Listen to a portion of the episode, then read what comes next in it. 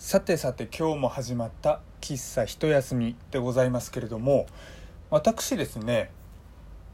今日まで勘違いして覚えていた言葉がございました。それがですね「お後がよろしいようで」という言葉なんですね。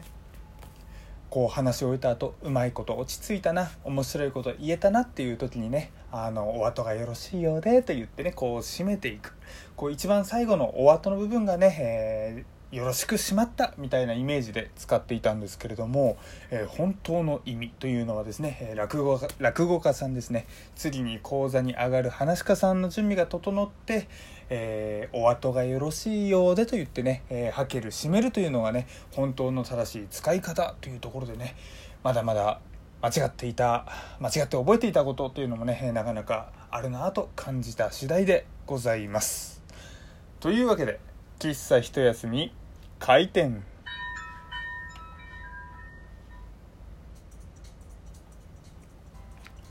はい皆様ごきげんよう喫茶一休みゆうさとでございます。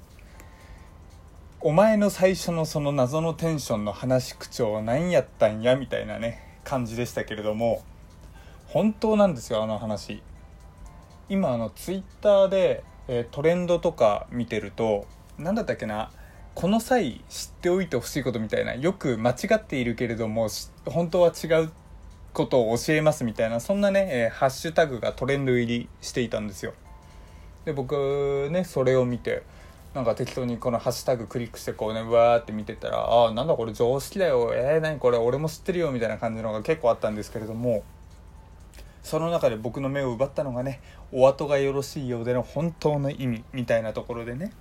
あのー、泊まりまして「えお後がよろしいよ」ってってなんかオチがうまくいった時に締める言葉じゃないの？じゃなかったんかい？みたいなね。最初にこうツイッターで「本当の意味」って書いてあるのを見てまたまたって思って。でちょっと検索をしてみたんですよ。そしたらねあの本当の意味のところで本当に、えー、そっちの方がね正し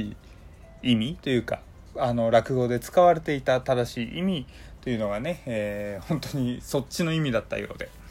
こう次に講座に上がる人がね準備が整って、えー、次に上がる人お後の人がよろしいようでというね、えー、意味が背景があったということでねはあまだまだ知らぬことがあるななんていうふうにね感じておりました。まあ知らぬことがあるというかね完全にどっかの思い込みでねえー、御用していた。なんていうね、えー、ところでございますけれども御用といえば、えー、敷居が高いとかっていうのもね、えー、実はあのー、普段我々が思っていることとというかね、あのー、この御用とね、えー、よくあるという話だったんですよ。というのも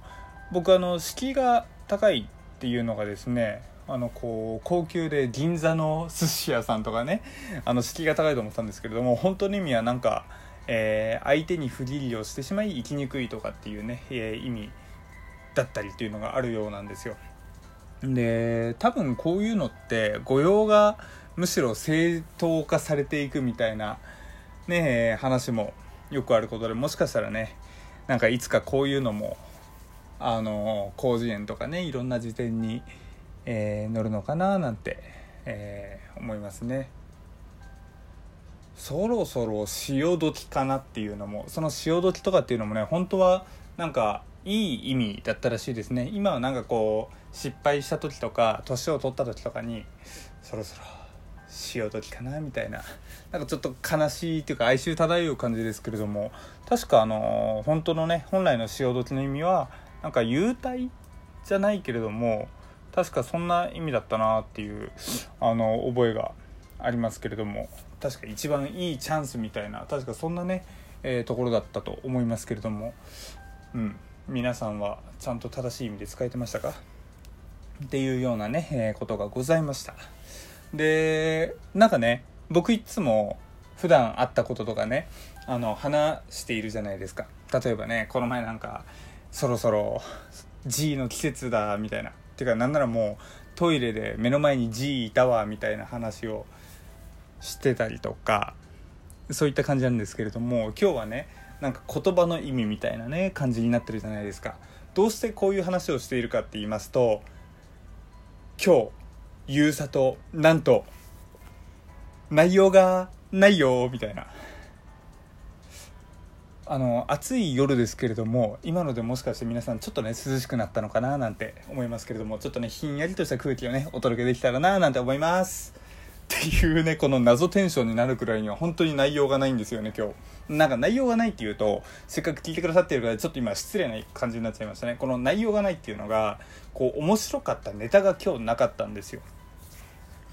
例えばねあのー、僕日々あったこととか感じたこと思ったこととかって結構メモ帳とかにすぐメモするんですよ。iPhone の。ただねあのー、それがこうストックし続ける時なんかラジオとか基本1日1回とかっていう時も多いのでこううまいことね、えー、面白いことたくさん続けばストックがバーってたまるじゃないですか。考えてることとか。ただね何もなくなってしまってこうストックを消費してってるとねなんかたまに切れちゃうことがあるんですよ。まあ、厳密に言うとストックはあるけれどもこのタイミングで出したくないなとかっていうストックもあるわけですよ。でそう考えるとあれなんかすっげえみんなの共感を得られる超面白いトークねえわみたいな。ゆうさと別にいつも面白いわけじゃないよなんていうそういうねやじ飛ばさないでくださいね。まあまあまあっていうね、えー、ところですけれども本当にうん久々になんだろうね。このいつもフリートーク形式のゆうさとですけれども本当のある意味の本当のフリーみたいな 感じになってるんですよ今。